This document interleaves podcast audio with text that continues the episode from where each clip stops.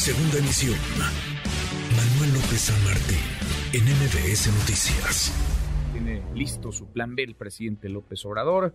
Todo apuntaba que esta semana se discutiría y se votaría en el Pleno de San Lázaro la iniciativa de reforma electoral. Hubo cambio de planes y quizá, quizá, si no es un nuevo cambio de planes el que se atraviese en el camino. Esto se llevaría a cabo la próxima semana. Le agradezco estos minutos al coordinador del PRI en San Lázaro, al diputado Rubén Moreira. Gracias, eh, diputado. Buenas tardes. Muy buenas tardes. Los saludo acá desde la Cámara de las y los Diputados y obviamente le agradezco su llamada. Al contrario, gracias como siempre por platicar con nosotros. El PRI, el PRI estaría listo para votar esto hoy, mañana, esta semana o si no, hasta la próxima. Mire, ya hizo una declaración la dirigencia nacional y nosotros con él, de que nos mantenemos en nuestra postura con la reforma electoral, en la negativa, básicamente por cuatro razones. Una de ellas, pues es que no es un momento pertinente para revisar ese tipo de, legislación. Yo creo que es el natural, hay otras más, como una propuesta muy centralista, o el hecho de que no se está legislando para, para detener el, el avance del narcotráfico en los procesos democráticos pues votaremos en contra en el momento que se suba a tribuna.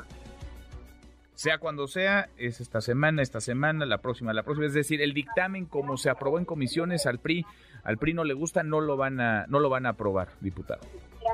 Pues sí, esa ha sido nuestra postura desde hace meses. ¿Y por qué? A ver, ¿por qué, por qué no le gusta al PRI? Eh, porque estamos, parece, en esta eh, discusión ya muy, muy polarizada, en donde unos dicen al INE no se le toca y otros dicen pues hay que meterle mano al INE. Parece que no hay un punto medio. ¿Es esto, es, digamos, para el PRI una posición irreductible no tocar nada del Instituto Nacional Electoral? Bueno, la nuestra es una posición en el no, pero está sustentada en, en cuatro puntos. Nuestra propuesta no es irreflexiva nosotros no estamos diciendo no porque este, queremos eh, eh, oponernos siempre, ni estamos diciendo no porque queremos ganar el aplauso fácil o porque tengamos algún odio. Nosotros decimos que no por cuatro razones. La primera es que es una iniciativa que no es prudente hoy votar. ¿Por qué? Porque estamos muy próximos a los comicios del 2024 y es la misma trata, ustedes lo ven, pues de todo el tema este, de, los órganos electorales. La segunda porque es centralista. Eh, desde hace décadas este país ha ido haciendo una nación centralista y eso no es bueno. La tercera porque hoy el mayor problema para la democracia es el narcotráfico y, no se habla de eso, ni, ni los expertos hablan, ni, el Instituto Electoral habla, ni la iniciativa Y la cuarta, porque debería resolver temas que ya ordenó la Corte, pero que no nadie lo está planteando sobre género y sobre acciones afirmativas.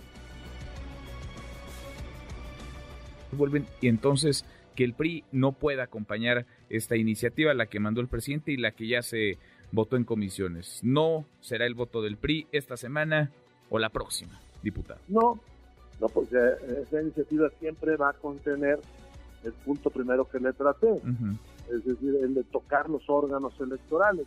Y ahora mismo no es prudente hacer eso. Mm, pues queda ahí entonces, el PRI se mantiene en esa posición, siguen... ¿Y van en bloque? ¿Están todos unidos o, ves algún tipo de, fisura no, interna? todos estamos unidos, nosotros tuvimos eh, tres reuniones la semana pasada de análisis, hoy en la mañana estábamos citados este, a esta sesión, pero yo, ya había invitado a todos a, una previa, como le decimos, y a una conferencia de prensa.